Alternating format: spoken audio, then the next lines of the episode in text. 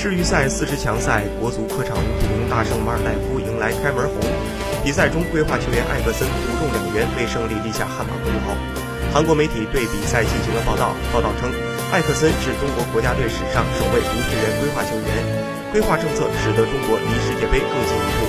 艾克森提高了中国队的攻击能力，他与吴磊、杨旭组成的进攻三叉戟打入了多粒进球，他与吴磊的配合也获得中国媒体的称赞。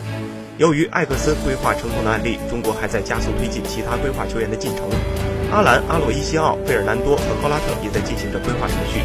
当这些球员都完成规划，中国的阵容将发生翻天覆地的变化。中国队进军世界杯不再只是遥不可及的梦想。